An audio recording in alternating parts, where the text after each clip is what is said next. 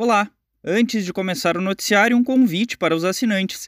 Neste sábado, o Panorama analisa aborda o aniversário de 72 anos da Declaração Universal dos Direitos Humanos. A reportagem mostrará se e como os direitos humanos têm sido garantidos ao longo da pandemia. Não perca! Agora vamos às notícias. Eu sou Fernando Rota e está começando o seu panorama desta sexta-feira, dia 11 de dezembro. Um comitê de especialistas da Agência de Alimentos e Medicamentos dos Estados Unidos, a FDA, equivalente à Anvisa no Brasil, aprovou o uso emergencial da vacina contra a Covid-19 da Pfizer BioNTech. A recomendação vale para maiores de 16 anos. O imunizante ainda precisará de outras etapas até que a vacinação comece no país. Segundo o The New York Times, a aprovação final do FDA deve ocorrer domingo o que permitirá o início da imunização dos profissionais de saúde na próxima semana. O Ministério da Saúde brasileiro confirmou a compra de 70 milhões de vacinas da Pfizer. Segundo a pasta, 8 milhões e 500 mil doses seriam entregues no primeiro semestre e o restante até o fim de 2021. O Estadão lembra que a quantidade poderia imunizar 35 milhões de brasileiros, já que são necessárias duas doses do produto. O Instituto Butantan anunciou o início da produção da vacina Coronavac no Brasil. O governador de São Paulo, João Dória, do PSDB, disse que neste momento somente a etapa final de fabricação será local, com a importação de matéria-prima da China. A Folha lembra que este é mais um capítulo na disputa entre Dória e o presidente Jair Bolsonaro na corrida pela produção das vacinas. Eles são prováveis adversários nas eleições presidenciais de 2022. Em meio à batalha política, funcionários da Agência Nacional de Vigilância Sanitária, Anvisa, publicaram uma carta aberta para afirmar que atuam com base em critérios científicos e que não servem aos interesses de governos, de pessoas, de organizações ou de partidos políticos, destaca o Globo.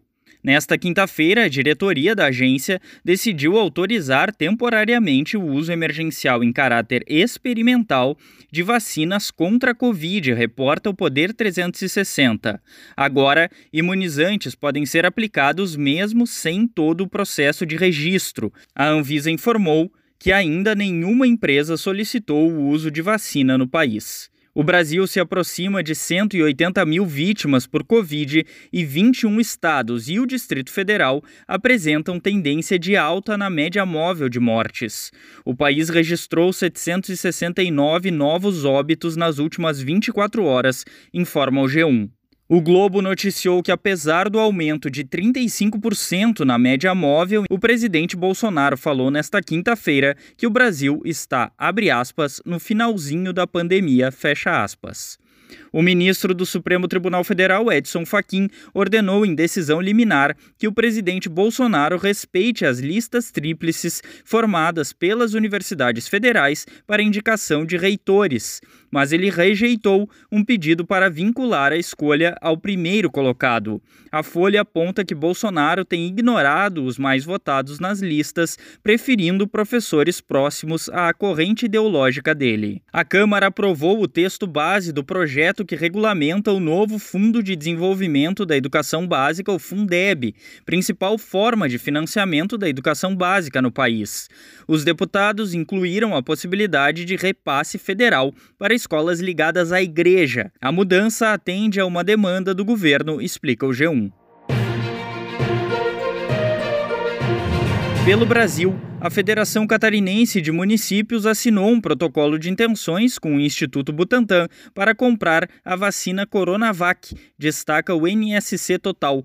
Pouco mais de 900 municípios brasileiros e 11 estados já manifestaram formalmente interesse em adquirir o produto, reporta a CNN. A cidade do Rio de Janeiro volta a proibir o fechamento de ruas para lazer na Zona Sul, estacionamento na Orla e cria escala para o comércio. As medidas são para conter o avanço do coronavírus, informa o Globo. Praias continuam liberadas, assim como bares, restaurantes, casas noturnas e shoppings. Em Porto Alegre, desde 2 de outubro, data da retomada das aulas presenciais, foram confirmados 535 casos de Covid entre alunos, professores e funcionários das escolas. O índice de infectados é de 0,29% entre as 355 escolas, o que é considerado baixo pela Prefeitura, informa Gaúcha ZH.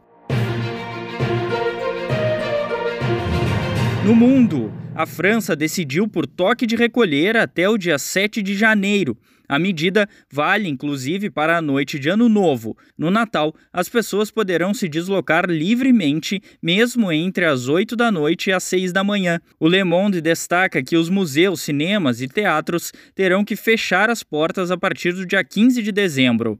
A França previa uma diminuição das restrições em meados deste mês, caso o número de novas infecções não superasse 5 mil casos dia. Nas últimas 24 horas foram detectados mais de 13 mil novos casos de Covid no país. O Panorama é um serviço de curadoria de notícias que utiliza informações coletadas nos sites de veículos de comunicação consagrados em todo o mundo. Esteja bem informado e combata as fake news. Apoie o projeto em seupanorama.com.br. Tenha um bom dia.